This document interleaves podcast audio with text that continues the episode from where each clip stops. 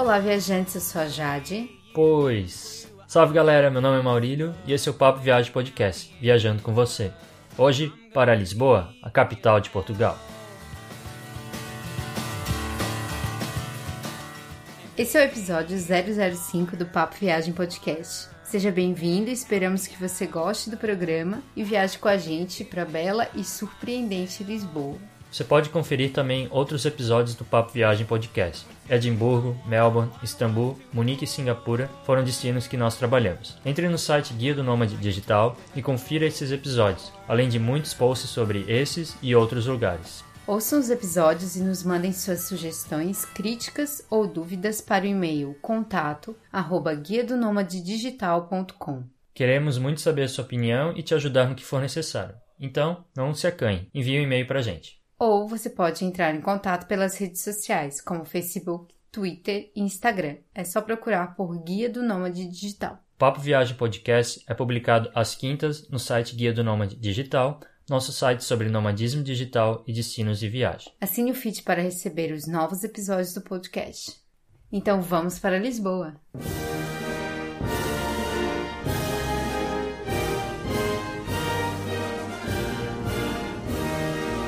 Que visitar Lisboa?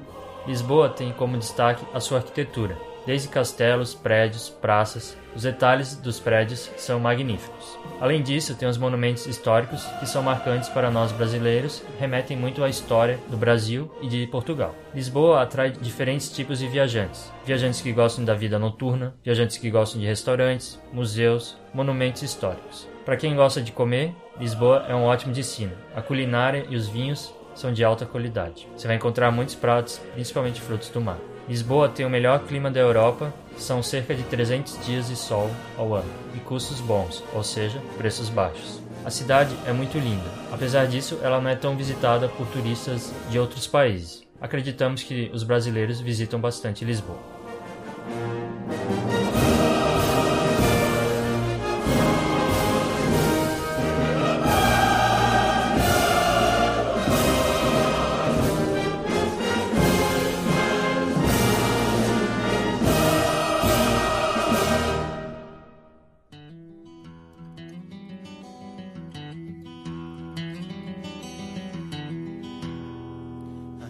Já 20 dias.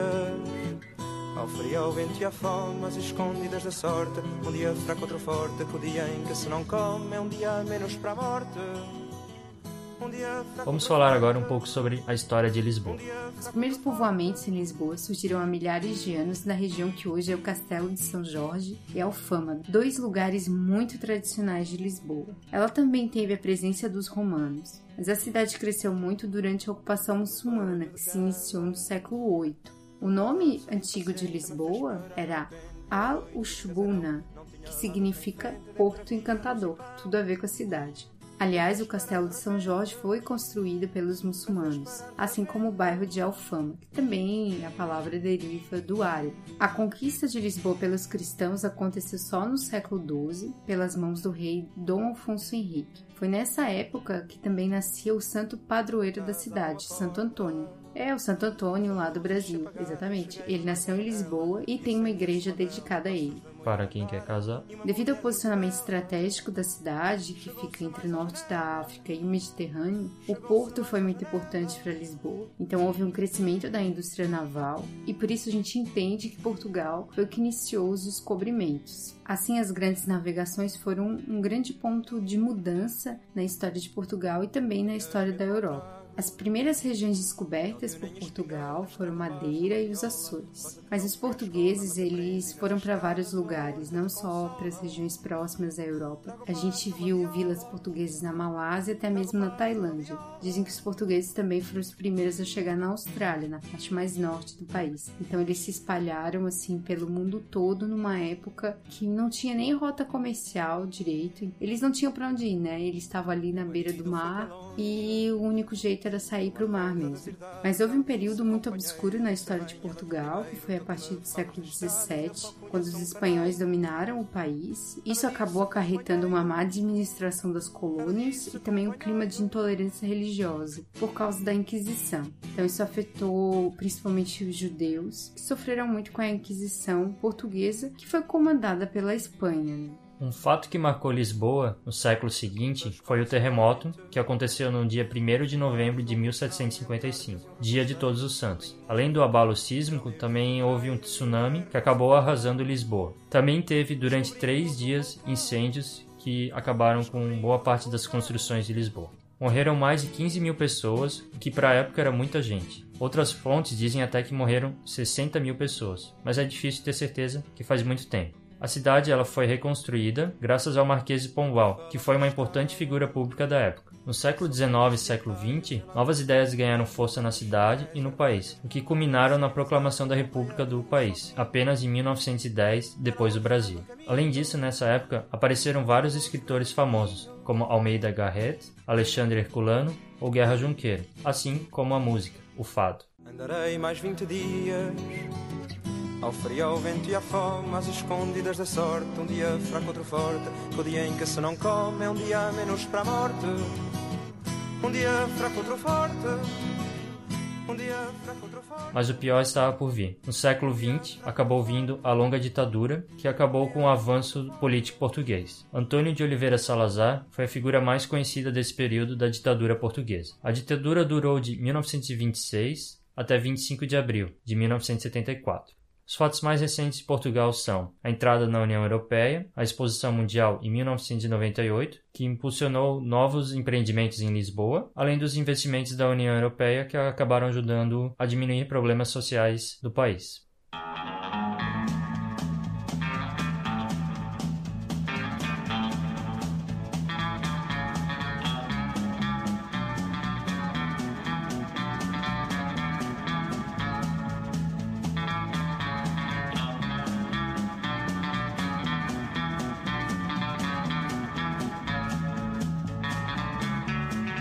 Agora falando um pouco sobre dados gerais sobre Portugal. Primeiro, a língua. Então, em Portugal se fala português, assim como a gente, só que no começo a gente sofreu um pouquinho, depois a gente se acostumou. É, você se acostuma, você só deve tomar cuidado com algumas palavras que podem ser complicadas, de sentidos diferentes. É bom dar uma lida nas diferenças de significado de palavras de Portugal e do Brasil. Mas no geral você consegue entender e. Pede para repetir se não entender. Em relação à moeda, Portugal adotou o euro também. Antes era o escudo português, só que os preços costumam ser mais baratos do que no restante da União Europeia, mesmo sendo euro. O que complica mesmo é a gorjeta. São muitas regras envolvidas na gorjeta. Porque Portugal tem duas coisas, a gorjeta e o couvert. O couvert seria aqueles pãezinhos, os queijos que eles põem na mesa, que você come ou não mas os desavisados, como a gente, acabam comendo e depois isso aparece no final, né? Na conta. Às vezes mais caro do que o prato que você pediu. No nosso caso, chegou a acontecer isso. A gente acabou comendo um queijo, que por é. sinal era muito bom, mas custou caro. A sugestão é não comer o couvert e pedir um prato que vale muito mais a pena, porque os pratos são baratos comparado com o resto da Europa. Já a gorjeta é comum dar 10% no almoço e no jantar. Meio que fica um clima assim para você dar gorjeta e tal. Mas se você for muito mal atendido, então você não deixa a gorjeta. Né? E é importante se atentar que é 10%. A gente, por alguma razão, leu em algum lugar que era 20% de gorjeta. E a gente acabou errando algumas vezes. A sorte é que a conta não era muito cara, então o impacto não era muito grande assim no orçamento. O primeiro garçom que ganhou a gorjeta da gente, ele acho que ficou bem feliz, porque a gorjeta foi bem boa. Eu acho que ele achou que a gente era rico. Pode ser. Porque foi bem errado. É, pra dizer a verdade, no começo a gente dava gorjeta alta e também comia com fé, então a gente ainda tava aprendendo um pouco. Eu acho que porque a gente ainda tinha dinheiro. Ah, pode ser.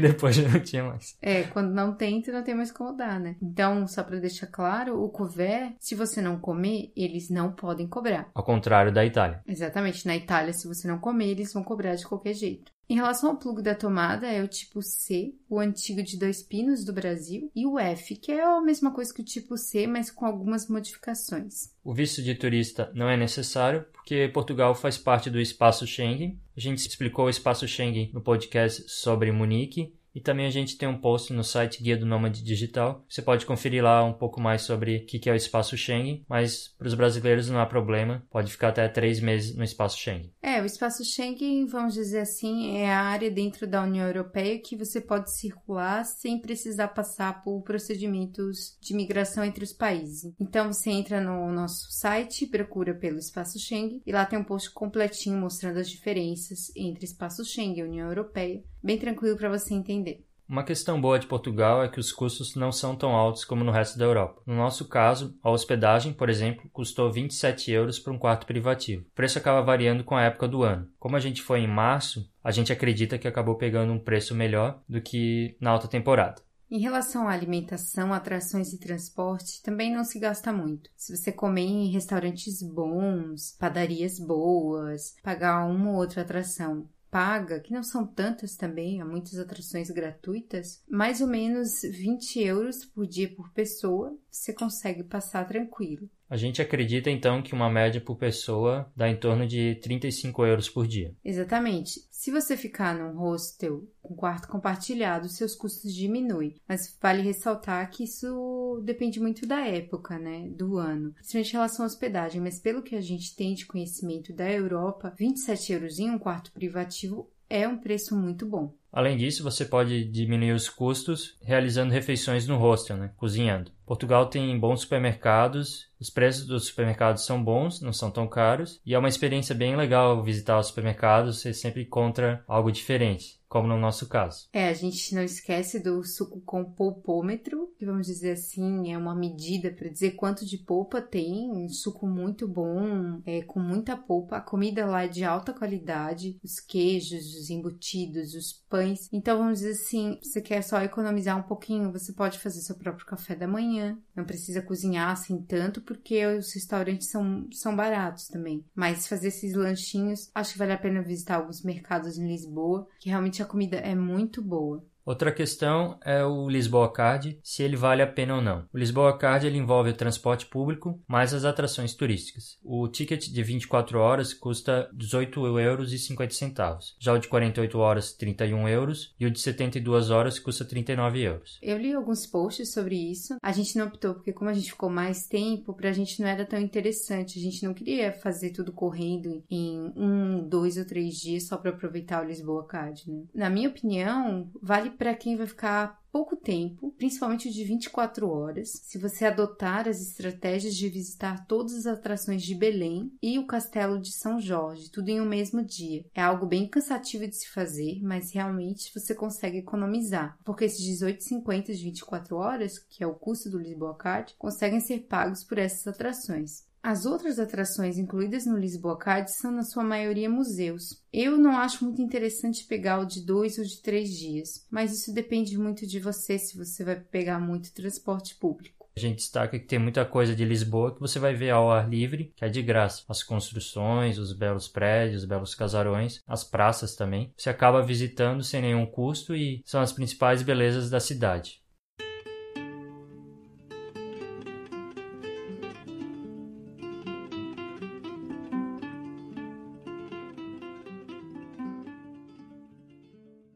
Você é nômade digital, é muito importante que você saiba um pouco como é a cidade para esse tipo de trabalho. A gente separou algumas informações do Nomad List que coloca Lisboa numa posição muito boa. A cidade tem 86% de pontuação no Nomad List e tem como destaque a qualidade da internet, que a gente realmente percebeu que é boa, o custo, que também é bom, a gente conseguiu perceber isso, a qualidade de vida nos pareceu também boa. É uma cidade amigável com estrangeiros e também é muito boa para mulheres, né? Mulheres que viajam sozinhas, nômades digitais mulheres que viajam e trabalham. Segundo o site Nomadlist, o custo mensal de viver como nômade em Lisboa é de 1.500 euros, mas a gente acha que é possível viver com menos que isso. Além disso, Lisboa tem a vantagem para os brasileiros: facilidade da língua e cultural mesmo. E o melhor, o clima é bom. É, porque não é muito frio e isso é bem importante pra gente, né? Pelo menos para nós dois é algo importante. Portugal também é não é um país tão grande, é um país pequeno, então tem a vantagem que você consegue conhecer vários lugares, não estão distantes de Lisboa.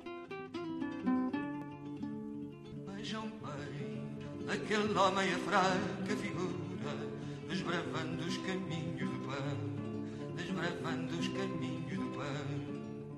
A gente falou que o clima em Lisboa é bom, então uma questão que as pessoas podem se perguntar é quando viajar para Lisboa. Lisboa tem um clima ameno, com temperaturas superiores aos 30 graus durante o verão. O problema é que de junho até agosto ocorre o um período de férias escolares na Europa e a hospedagem acaba ficando mais cara e a cidade é lotada, lotada mesmo. Portanto, evite o verão. Já o inverno tem ótimas diárias do hotel, apesar que é época mais chuvosa e com menos horas de sol. Você deve levar em conta que Lisboa é uma cidade que pede muitas caminhadas, então com chuva não é muito recomendável. Qual seria a melhor época para viajar para Lisboa então? Por sorte, a gente viajou na melhor época, que é entre março e maio e setembro e outubro. Por que a melhor época? É a melhor época porque o clima continua sendo bom, não está muito frio nem está muito quente, e é uma época que a cidade não está muito cheia, então os preços acabam diminuindo. Por uma coincidência do destino ou por muito planejamento do Maurílio, a gente conseguiu pegar a época certa, que foi março. Então, março ou maio, setembro e outubro. No nosso caso, a gente não pegou chuva em março, a gente pegou dias com sol, não estava tão frio, estava o frio que a gente pega no sul, de 10 graus, 15 graus no máximo, de temperatura máxima. Tava um clima gostoso mesmo e valeu a pena, como não estava tão quente, a gente conseguia caminhar tranquilamente, subir até as colinas. Que então... não são poucas, né? Você tem que deixar claro. Sim, então vale a pena viajar nessa época que não é talvez a melhor época para viajar em outros países da Europa, mas em Portugal e acho que até na Espanha tem esse benefício. Né?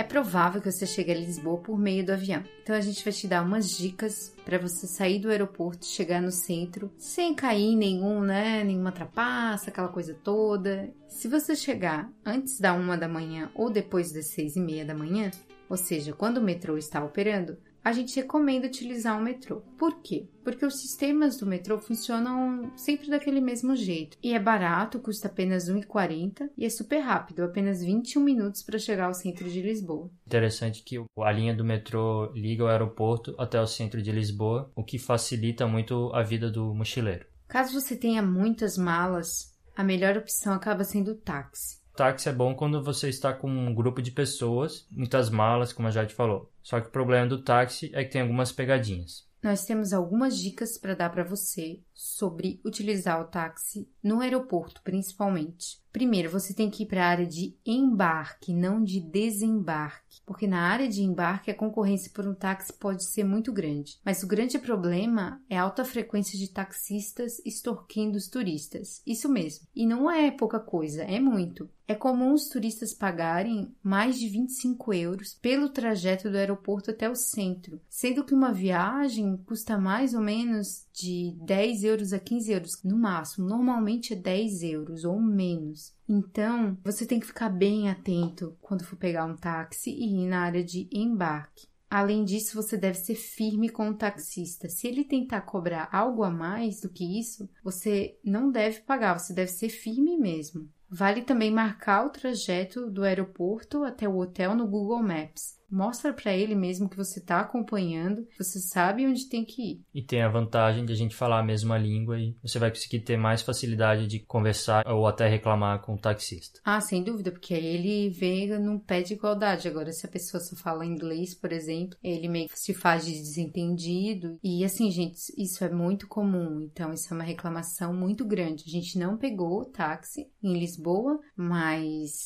é uma reclamação tão, tão frequente em todos os lugares que você procura sobre isso que a gente é obrigada, né, a contar aqui para que isso também não aconteça com você. Mas para quem não quer pegar táxi ou metrô, tem a opção do ônibus, o ônibus shuttle e os ônibus regulares. O shuttle se chama Aerobus e é uma boa opção para quem quer ir ou sair do aeroporto de Lisboa, em comparação com os ônibus regulares. O Aerobus ele possui linhas para o centro financeiro e o centro histórico sendo que há paradas no terminal rodoviário de Sete Rios e nos terminais ferroviários de Entre Campos e Cais Sodré. O custo do Aerobus é de 3,50 euros. A vantagem do Aerobus em relação aos ônibus regulares, nos ônibus regulares eles limitam o tamanho da mala. É isso mesmo. Se você tá com muita mala, você não vai poder entrar. É tipo, uma mochila média, 50 por 40 e 20 centímetros. Então você não pode pegar um ônibus regular carregado de coisa.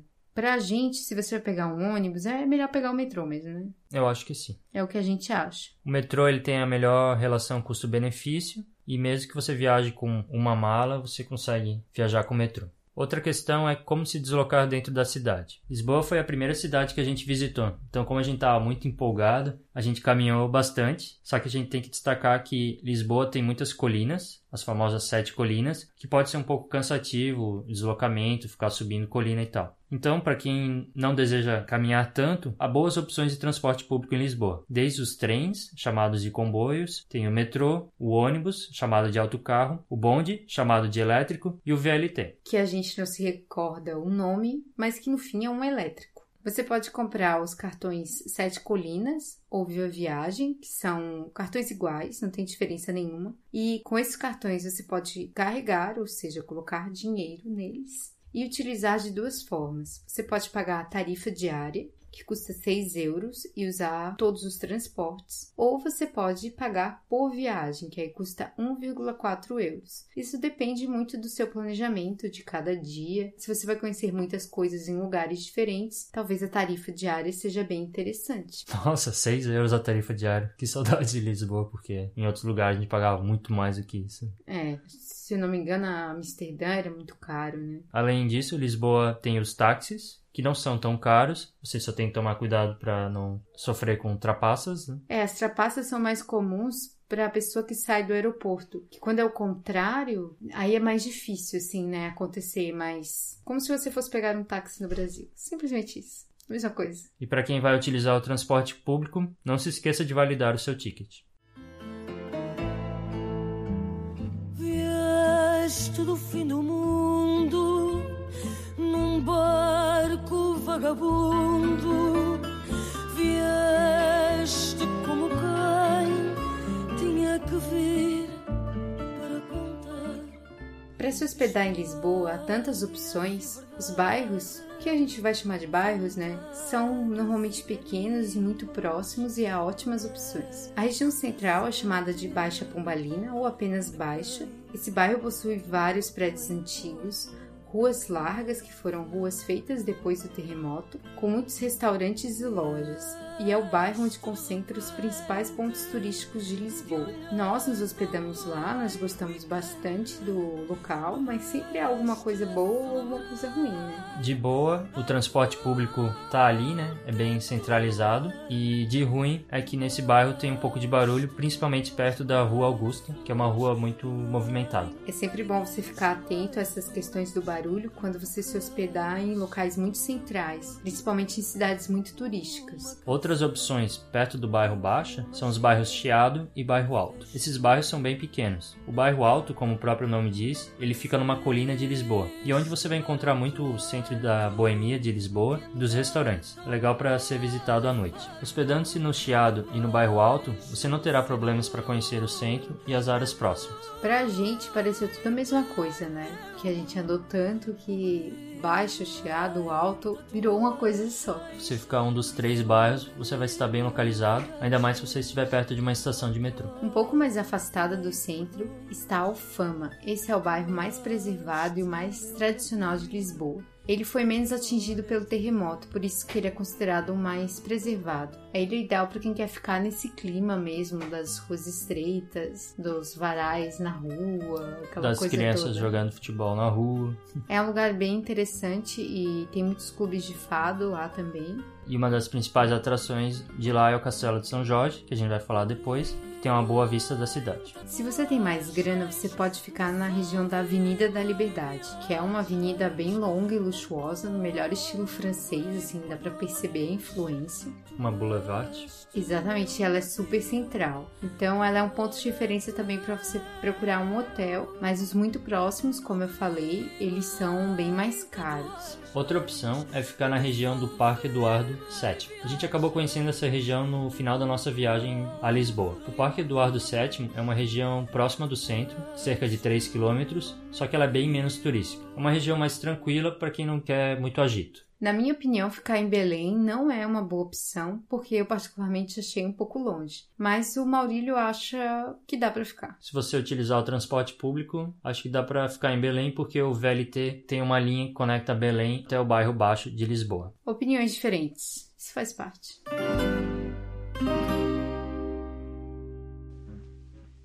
Lisboa, casta princesa, o manto da realeza abres com beijo no casto bajo.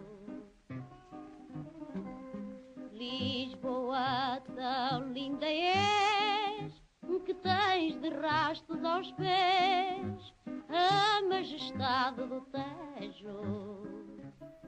Vamos agora então às principais atrações de Lisboa. Primeiro, Castelo de São Jorge. Então, a gente adorou o Castelo de São Jorge. Foi uma atração bem legal, a gente gostou bastante. O Castelo de São Jorge ele foi construído no século XI pelos muçulmanos. Ele tinha a função de defender as elites que ali viviam. Quando os cristãos retomaram o poder, a fortificação se tornou o centro da vida cortesã. Só no século XX se deu conta da importância histórica do Castelo de São Jorge, que ele foi deixado meio de lado depois do terremoto. A gente deve destacar que o Castelo de São Jorge não é apenas o castelo. A gente está falando do Monumento Nacional de Portugal que reúne, além do castelo, a exposição permanente, o sítio arqueológico, a Câmara Obscura e o Miradouro. O castelo ele ocupa uma boa parte desse monumento nacional e é bem alto. Tem 11 torres e um estilo meio medieval com grandes rochas. É, vale destacar que assim, o castelo hoje é apenas a área fortificada, né? É, não tem, você não vai encontrar um castelo de Versalhes lá, por exemplo deixar claro isso. Mas são torres muito bonitas, você caminha por elas, você tem vistas diferentes da cidade e tem essas outras áreas que o Maurílio falou que também são interessantes. Uma delas, a exposição permanente, é um museu que tem várias relíquias do século XI, da época dos muçulmanos, como moedas e cerâmicas. Mas também tem peças de outras épocas, como os azulejos antigos. O que a gente não gostou foi do sítio arqueológico, que, sim, não dava para ver nada, assim, não tinha mais nada tava tudo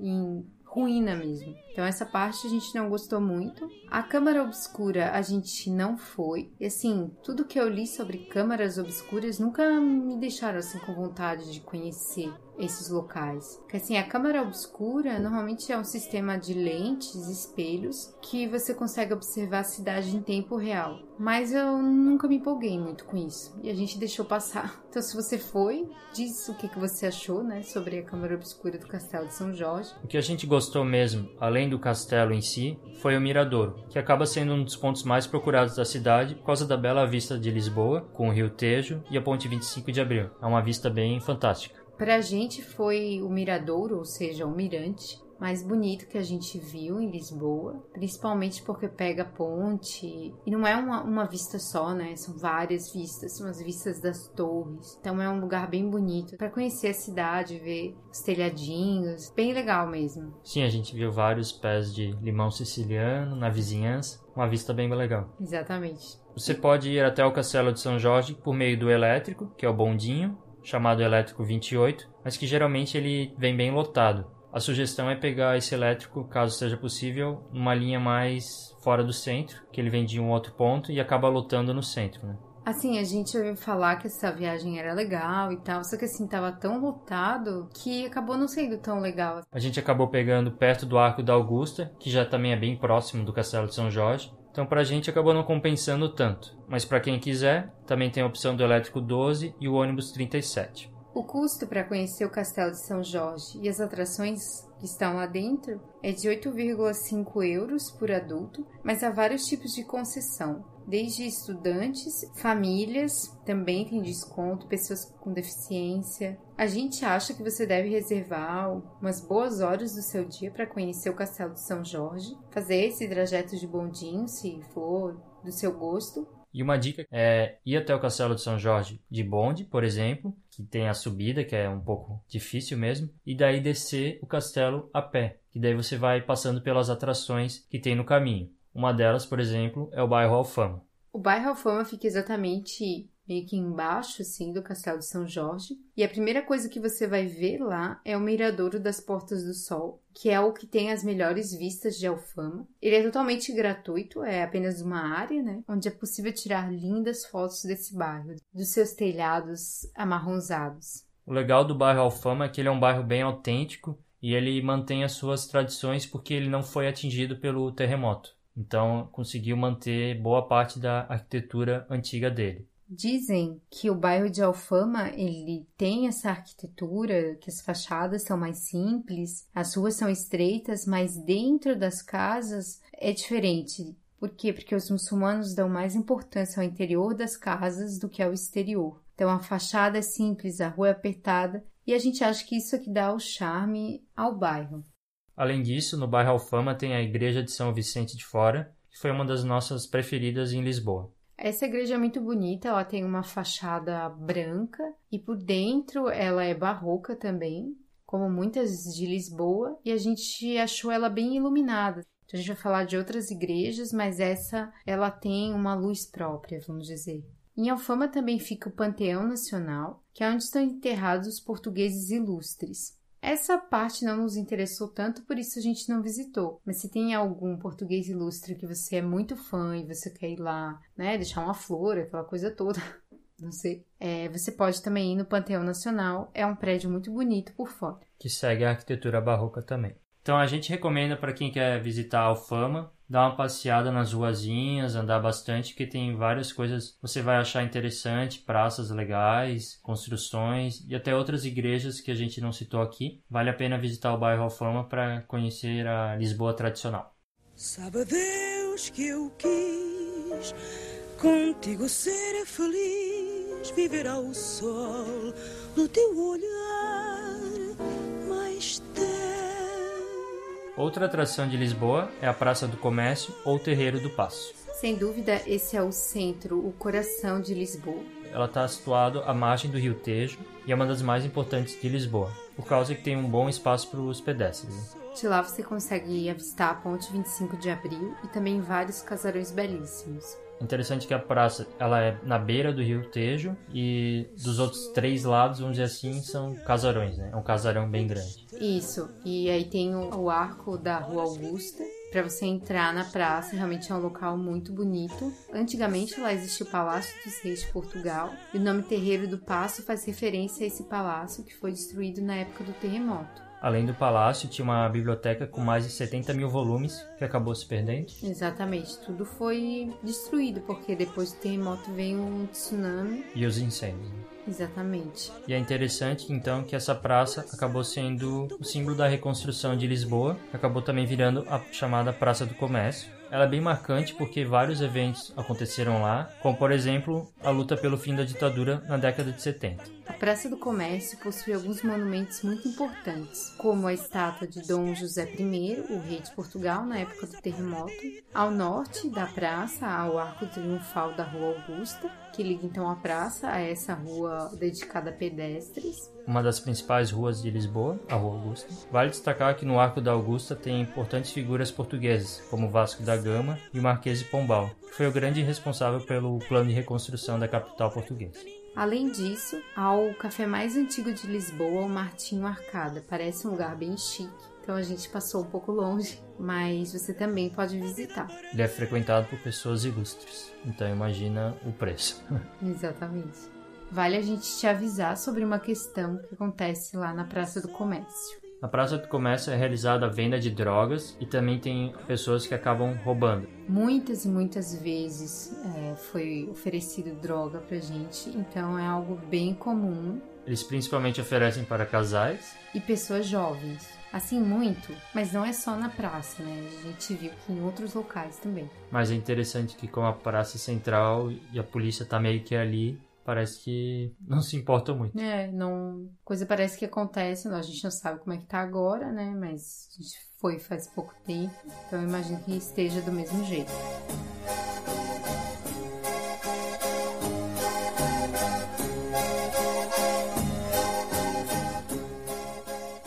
Há outras praças em Lisboa, então você vai ter muitas oportunidades para tirar fotos bem bonitas, como a Praça da Figueira, a Praça do Rócio, a Praça dos Restauradores e a Praça Marquês de Pombal. É interessante também visitar a Praça do Rócio, porque lá você vai encontrar desde belas construções e também o movimento da cidade, como também algumas estátuas de famosos, né, até de imperadores. Vale a pena visitar a Praça do Rócio. E também tem bastante comércio naquela região, é uma região bem movimentada.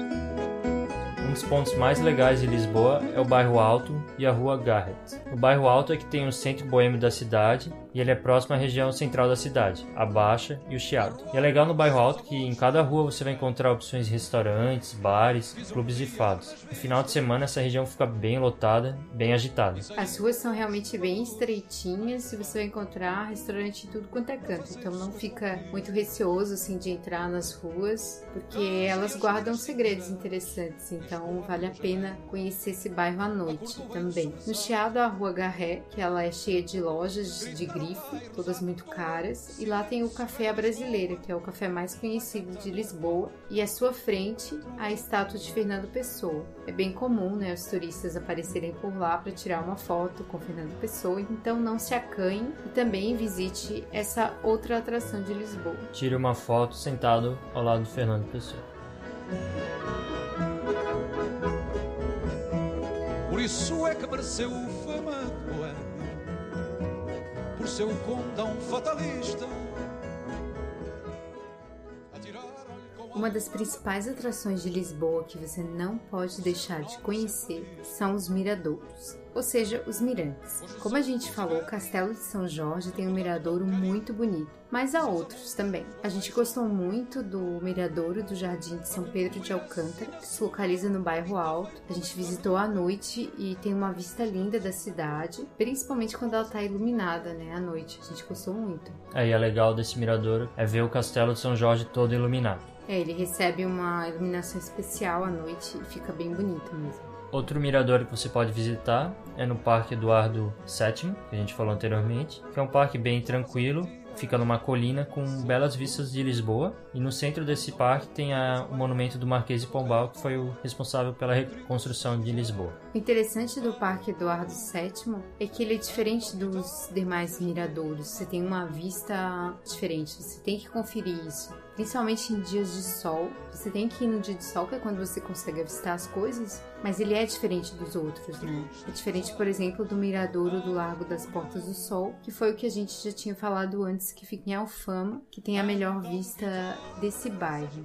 Outro ponto bom para visualizar a cidade é no elevador de Santa Justa, que realmente é um elevador, só que com mais de 100 anos de história. Esse elevador ele liga a Rua do Ouro ao Largo do Carmo. O que impressiona nesse elevador é a beleza do trabalho em ferro fundido e, além disso, a vista do miradouro a partir desse elevador. Para ter acesso ao miradouro do elevador de Santa Justa, o bilhete para o miradouro custa 1,50 euros. Se você quiser subir e descer e ainda ver o miradouro, aí a tarifa é de 5 euros.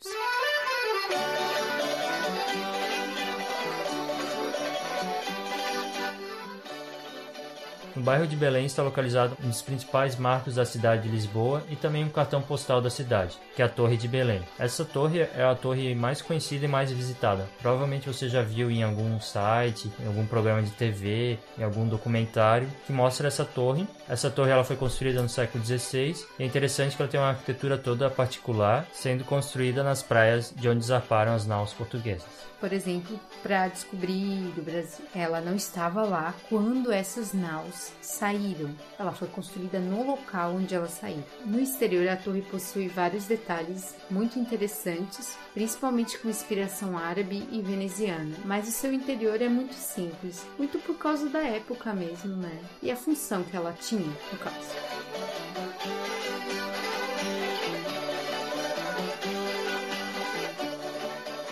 Ali perto da Torre de Belém você vai encontrar também uma construção bem emblemática que é o Padrão dos Descobrimentos, que é uma homenagem às aventuras portuguesas pelos mares e ao centenário do infante Dom Henrique. Esse monumento é um monumento novo, foi construído na década de 60, mas ele é bem impactante. No padrão dos descobrimentos, tem uma rosa dos ventos, no chão mesmo, que é bem interessante, apontando os vários lugares que os portugueses exploraram na história. Ainda na região de Belém há o Mosteiro dos Jerônimos. Ele começou a ser construído em 1501. Demorou nada mais, nada menos do que 100 anos para ser finalizado. Ele possui uma série de alas diferentes e na mesma construção ainda há o Museu da Marinha, o Museu de Arqueologia e a Igreja de Santa Maria de Belém. Dentro dessa igreja estão os túmulos de Vasco da Gama e Luís de Camões. A entrada na igreja é gratuita, então você pode visitar os túmulos de Vasco da Gama e Luís de Camões sem precisar pagar nada por isso. Já o mosteiro é pago. Outras atrações de Belém são seus museus, como o Museu Nacional de Arqueologia, o Museu de Arte Popular, o Museu Nacional de Etnologia, o Museu dos Coches, que seriam as carruagens, e o Centro Cultural de Belém, esse gratuito. Nós fomos no Centro Cultural de Belém e vimos algumas exposições de arte contemporânea bem interessantes. Então você pode dar uma passadinha para conhecer esses outros locais também. Além disso, tem os jardins públicos próximos ao Monumento do Descobrimento, que é um bom lugar para descansar, curtir o sol, se o dia estiver bom. Né?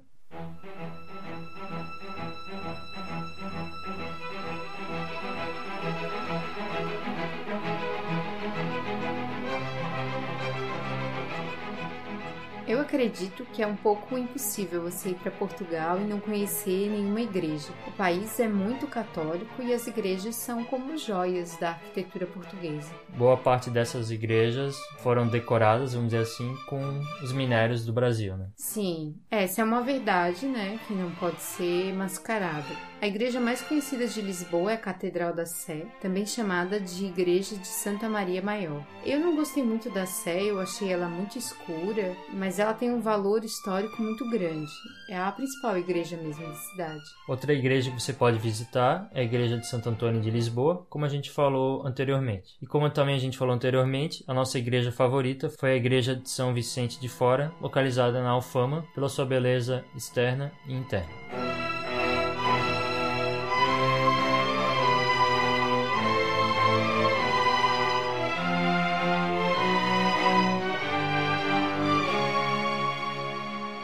Gosta de museus, Lisboa também possui alguns museus interessantes. Ela não é muito conhecida pelos seus museus, mas são museus que valem a pena, como por exemplo o Museu do Azulejo, dedicado a essa arte portuguesa, o Museu do Fado, que é um estilo musical próprio de Portugal. Para quem quer ver como que a família real portuguesa desfrutava de seu luxo, você pode visitar o Palácio Nacional da Ajuda, que é um palácio típico das monarquias da Europa Ocidental, que mostra então o luxo família portuguesa. Outros museus. Museu Militar possui peças de guerra de diversos séculos e pertence ao exército. Esse museu está num belo casarão cheio de salas decoradas. Ainda há o Museu da Eletricidade, que, como o próprio nome já disse, é focado na eletricidade desde o tempo antigo, como era antigamente, né, para conseguir sobreviver sem eletricidade. E ele é de graça. Ainda há o Museu da Marioneta, que no caso é que a gente chama de marionete, e a Casa Museu Medeiros de Almeida, que tem uma ampla coleção de objetos raros e caros. Por exemplo, vasos orientais.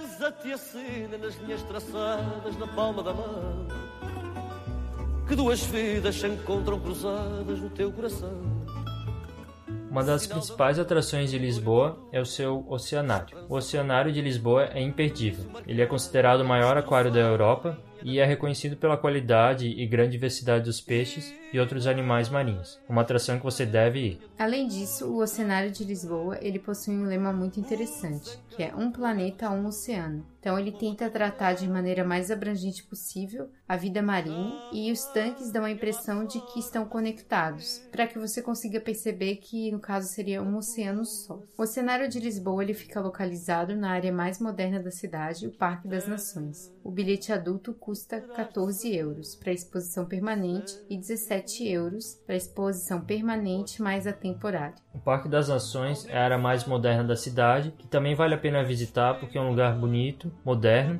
com muitas atrações, mas que também possui natureza. O Parque das Nações ele foi construído principalmente por causa da Exposição Mundial de 1998 que aconteceu em Lisboa. E esse empreendimento ele tem várias funções, principalmente culturais e comerciais. Há muitas atrações nesse parque à beira do Rio Tejo e vale a pena pegar o metrô até a Estação do Oriente para visitá-lo. A própria Estação do Oriente ela já é uma atração, porque ela tem um teto muito bonito que mescla vidro e ferro e vale a pena conhecer a Estação do Oriente. Além disso, há o Cassino de Lisboa, que é uma das construções mais novas do Parque das Nações, que além de ser um cassino, também há casa de espetáculo, bares e restaurantes. Também há o Pavilhão do Conhecimento, que é um museu moderno e interativo, que trata então de temas científicos e tecnológicos. Há também a Meu Arena, que é uma casa de espetáculos. A Marina, do Parque das Nações, também é muito conhecida, assim como o Pavilhão de Portugal, que foi o prédio que abrigou a representação de Portugal na Expo 98. Outra coisa legal no Parque das Nações é o seu teleférico, que passa sobre o Rio Tejo, que servia como deslocamento para a exposição mundial e ainda está funcionando para quem quiser fazer um passeio de uma ponta a outra do parque. Dois prédios que se destacam no Parque das Nações são as torres São Gabriel e São Rafael. Tem uma arquitetura bem peculiar, com detalhes pontiagudos que com certeza vão chamar a sua atenção. E além disso, do parque você pode ver a Ponte Vasco da Gama, que é uma bela ponte. É considerada uma das pontes mais longas do mundo e tem uma arquitetura bem moderna.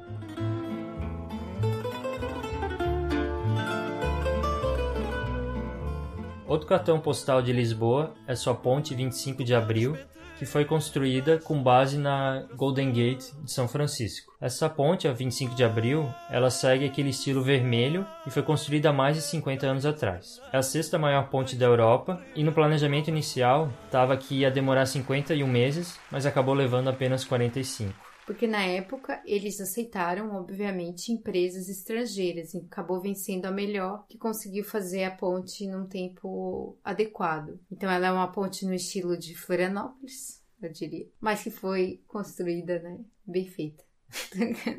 Um passeio interessante para ver mais de perto a ponte 25 de abril é ir de ferry até o outro lado do Rio Tejo. A gente não fez esse passeio por desconhecimento. A gente não sabia. Depois a gente ouviu que era bem legal fazer esse passeio de ferry e subir para a cidade de Almada, que fica do outro lado, para conhecer o Santuário do Cristo Rei. O que é o Santuário do Cristo Rei? Basicamente, o Santuário do Cristo Rei serviu como base para a construção do Cristo Redentor. Sim, o santuário é uma estátua de Cristo com braços abertos e de lá você tem uma bela vista de Lisboa. Então é um passeio bem interessante que sai fora dos principais pontos turísticos de Lisboa, que estão no centro, em Belém. E é gostoso, passeios de barco normalmente são gostosos e visitar outra cidade, porque o Santuário do Cristo Rei fica em outra cidade, mas muito próxima do Rio Tejo.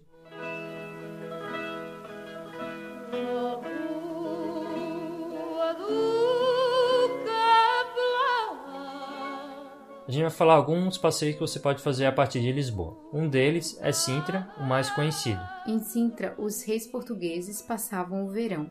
Você pode utilizar o trem urbano para chegar à cidade e a viagem dura mais ou menos 40 minutos. As principais atrações são o Palácio Nacional, a Quinta da Regaleira, o Palácio da Pena e o Castelo dos Mouros, que na realidade é um forte. Há ainda a cidade de Cascais, que fica a apenas 25 quilômetros de Lisboa. As principais atrações de Cascais são o Palácio da Cidadela, a própria Marina de Cascais, além do Farol de Santa Marta. Um dos passeios bem conhecidos dos brasileiros é ir até Fátima. Na cidade de Fátima é que ocorreu as aparições da Nossa Senhora a três crianças, os três pastorinhos, Lúcia, Francisco e Jacinta, que conversaram seis vezes com a Nossa Senhora no ano de 1917. Para visitar o Santuário Nossa Senhora de Fátima, você vai precisar pelo menos metade de um dia porque o santuário é um amplo espaço com várias igrejas, capelas, um centro pastoral, além de várias estátuas de pessoas e santos importantes. É interessante a arquitetura do santuário. Das construções do santuário, a gente destaca a Igreja Santíssima Trindade,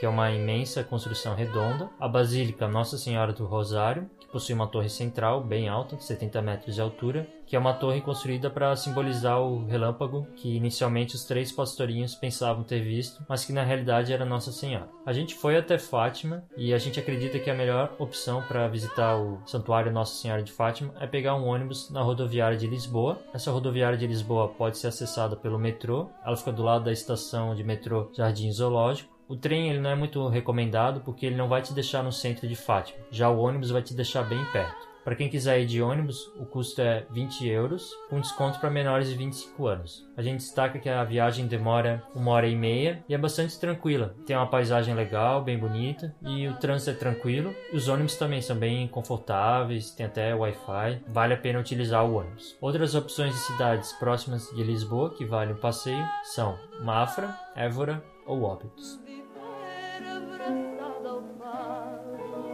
morrer abraçado a ti.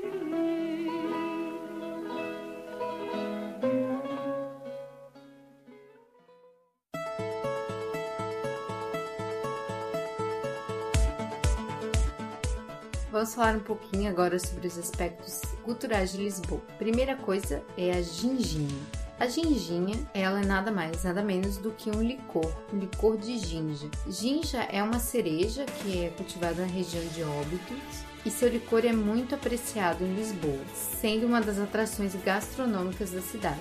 Quando as pessoas pensam em bebidas de Portugal, além dos vinhos portugueses, elas pensam na ginginha. É interessante beber a ginginha num dos botecos da cidade. A gente visitou um desses botecos chamado a Ginginha, que vende basicamente esse licor de ginja e apenas isso. É apenas um boteco bem pequeno, um cara lá vendendo e bem movimentado. Bastante gente bebendo a ginginha. E é legal que a ginginha dá um, um calor assim no inverno, é bem gostoso. Você pode provar a ginginha num copo de chocolate ou num copinho normal mesmo. E normalmente a atendente vai perguntar pra você se você quer com elas ou sem elas. Como assim? A gente não sabia o que significava isso e veio com elas. Com elas quer dizer que vem com uma cerejinha. Você também pode comprar a ginginha se você quiser levar como souvenir, né? Comprar as garrafas com licor nos mercados sempre tem. Além do boteco Bar Ginginha, você encontra no boteco a Ginja Sem Rival, mas também você vai encontrar as garrafas, como a Jade falou, em mercados, restaurantes e bares de Lisboa. É um elemento cultural bem forte de Portugal.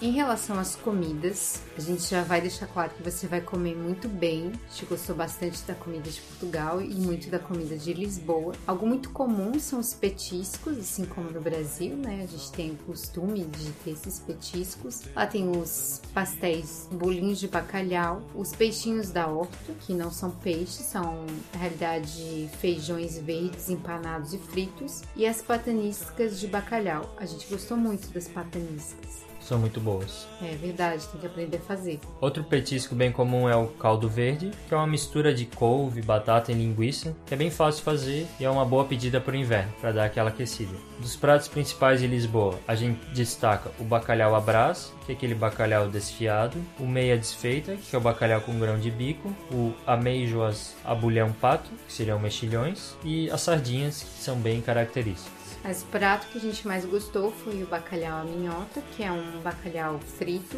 com batata e muito azeite, então muito bom. É, deu até saudade. Nos mandem pataniscas de bacalhau. Obrigado. Mas é claro que a gente não poderia deixar de falar dos doces portugueses. É legal que em Portugal e em Lisboa você vai encontrar muitas padarias e nessas padarias você vai encontrar doces muito bons. Existem as raivas de Lisboa, fiquei muito curiosa com isso. Na realidade são biscoitos amanteigados, mas o que faz sucesso mesmo são os pastéis de Belém. Que seriam os pastéis de nata. Exatamente. A confeitaria mais conhecida se chama Antiga Confeitaria de Belém e fica no bairro de Belém. E os pastéis de Belém de lá são muito gostosos mesmo. Só que a gente achou que o pastel de Belém que a gente conhece de Florianópolis é melhor do que de Portugal. Polêmica. Então, se você vai para o sul da ilha, no bairro do Ribeirão da Ilha, em Florianópolis, tem uma confeitaria que tem um pastel de Belém que a gente achou melhor do que o da antiga confeitaria de Belém. Mas aí, né, cada um com seu gosto. É uma opinião É uma opinião tendenciosa. Exatamente. E vale destacar que a antiga confeitaria de Belém sempre tem uma fila para comprar os pastéis de Belém, os turistas vão bastante lá e até vende outras coisas, mas o que importa mesmo lá são os pastéis de Belém. A receita é bem antiga, secreta, não sei o que. Vale a pena visitar porque o local é bem histórico e é bem bonito também a arquitetura da confeitaria mesmo. Ainda há as bolas de Berlim, que são um sonho, né? Tipo um sonho, e os travesseiros de Sintra, que são rolinhos com recheio de amêndoa. Doces portugueses. Os melhores. Outro elemento cultural bem marcante de Portugal é o fado. Ele surgiu no século XIX e sempre esteve muito ligado às camadas mais marginalizadas da sociedade e por isso acabou sendo chamado de popular. Há uma personagem relevante da história do fado foi a prostituta Maria Severo Nofriana. Ela tinha muito talento para cantar e o envolvimento amoroso com o aristocrata fez com que ela se tornasse uma personagem realmente histórica do fado. Que o fado canta muito essas tragédias e os amores. Tem aquela coisa meio tango, meio bolero. Dramático. Tem um drama, é. Mas foi o teatro de revista que foi fundamental para o crescimento do fado, quando as atrizes começaram a cantar o fado dentro do teatro. Então deixou de ser aquela música marginalizada de prostitutas, marinheiros, para se tornar algo que foi para dentro do teatro. E é interessante que o, o, fado se expandiu mesmo por causa do rádio. A partir da década de 30, o rádio acabou sendo fundamental para a expansão do fado e acabou sendo cada vez mais ouvido por diferentes camadas sociais de Portugal. O cinema e a televisão também foram importantes para a popularização do fado em Portugal. Vale deixar claro que ele sofreu uma certa regulação da ditadura e isso tornou ele cada vez mais profissional também, né? Porque eles impunham uma série de é, questões regulatórias. A cantora mais conhecida de fado foi Amália Rodrigues, que você pode ouvir um pouquinho agora. O fado nasceu um dia quando o vento mal e o céu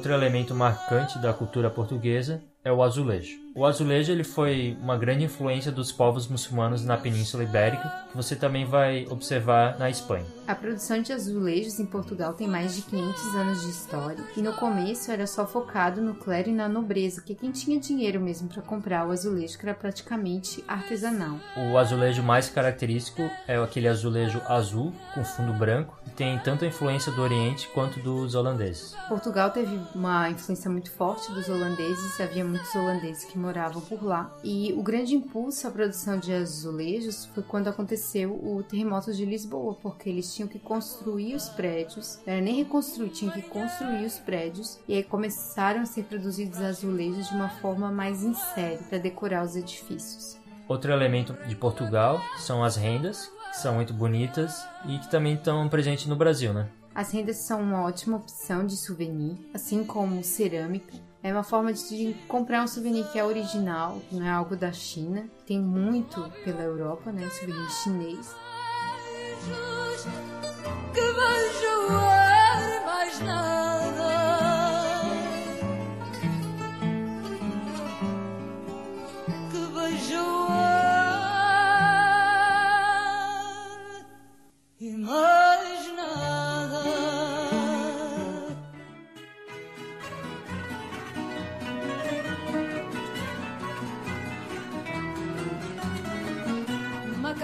Portuguesa fica bem, pão e vinho sobre a mesa. E se à porta humildemente bate alguém, senta-se à mesa com a gente. Mas então, Jade, por que visitar a bela Lisboa? Lisboa é bonita no seu todo. Ela não é uma cidade bonita apenas em algumas partes. As praças são bonitas, os prédios têm detalhes interessantes, então não vai faltar coisa para você fazer, não vai faltar foto para tirar. Tem museus, tem prédios históricos que têm muita relação com os brasileiros. Tem uma culinária muito boa. Nós passamos sete dias lá e nós rodamos a cidade durante sete dias. A gente não parou durante sete dias. O que a gente quer mostrar para você é que Lisboa é uma cidade tão interessante quanto qualquer outra capital europeia. Ela é muitas vezes deixada de lado, seja por brasileiros, mas principalmente por outros visitantes de outras nacionalidades, que muitas vezes preferem Madrid, preferem Roma. São cidades diferentes, têm seus pontos positivos, seus pontos negativos. Mas o que a gente quer deixar claro é que Lisboa é muito legal, vale muito a pena. O custo dela, então, nem se fala, é uma maravilha. E é legal de Lisboa é identificar elementos na cidade que você vai encontrar em cidades brasileiras. Para quem já foi para Salvador, vai encontrar elementos em Lisboa, como até o elevador. Para quem já foi para Florianópolis, vai encontrar elementos da cidade em Lisboa também. E para quem conhece o Rio de Janeiro, vai conhecer vários elementos, principalmente arquitetura, os casarões e tal. Então é legal essa relação do Brasil com Lisboa, com Portugal e identificar mesmo os elementos da história, da cultura, porque a relação é muito forte até hoje, eu diria. É, no começo, quando a gente visitou Lisboa, a gente gostou tanto, tanto que foi uma das cidades que a gente mais gostou, né? E a gente ficava pensando, nossa, mas por que isso? Será que é porque a gente é de Florianópolis? Então a relação é muito forte, mas a gente começou a ler relatos de outras pessoas e a gente percebeu que não é só com a gente, né? Muitas pessoas gostam de Lisboa porque realmente ela é bonita no todo e ela tem muita coisa para fazer. E ela também não é uma cidade muito populosa, cerca de meio milhão de habitantes. É uma cidade com tamanho bom que vale a pena visitar, você não vai se estressar com tanto com o trânsito. Uma cidade agradável. É, é engraçado porque ela é uma cidade pequena, se for comparar com o padrão do Brasil, mas ela é uma cidade que tem muita coisa para fazer. É uma cidade que tem gente de todo lugar, então ela tem essa face dupla que é bem interessante. Espero que vocês tenham gostado de Lisboa, que a gente tenha conseguido fazer você colocar Lisboa no seu próximo destino, ou quem sabe sonhar um dia em conhecer Lisboa.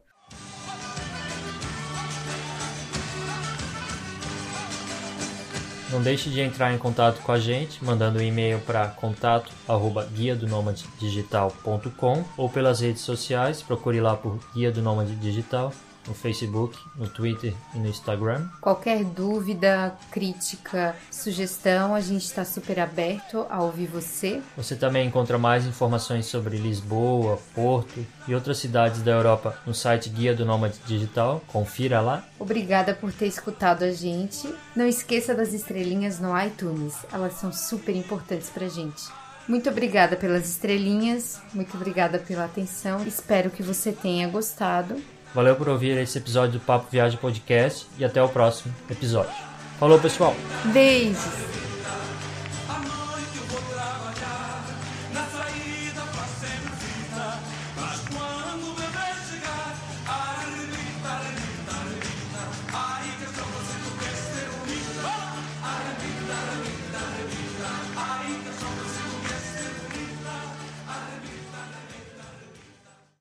Attention please. Vamos para Lisboa? Não, se vamos para Lisboa, tem que fazer de novo, tá? Vamos para Lisboa. Não. Com... Desculpa. Calma. Vamos para Lisboa. Não, de novo. Deixa eu tentar. Vamos para Lisboa. Vamos para Lisboa. De novo. Então, não. Então vamos para Lisboa.